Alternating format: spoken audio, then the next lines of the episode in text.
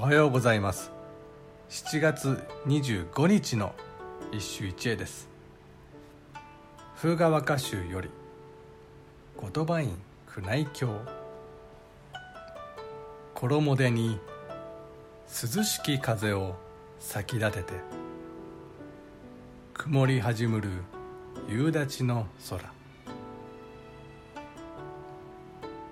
衣手に涼しき風を咲き立てて曇り始むる夕立の空。袖に吹き添う涼しい風を咲き立てて空は慌てて曇り始めた。夕立がもうすぐ降る。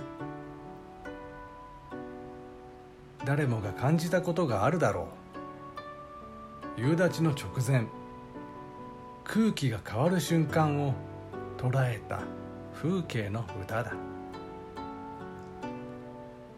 しかし誰でも経験がある平凡を歌にするのは案外難しい。単なる日記。下手をすると状況報告に終始してしまう。そうならない工夫が3句「先立てて」にある。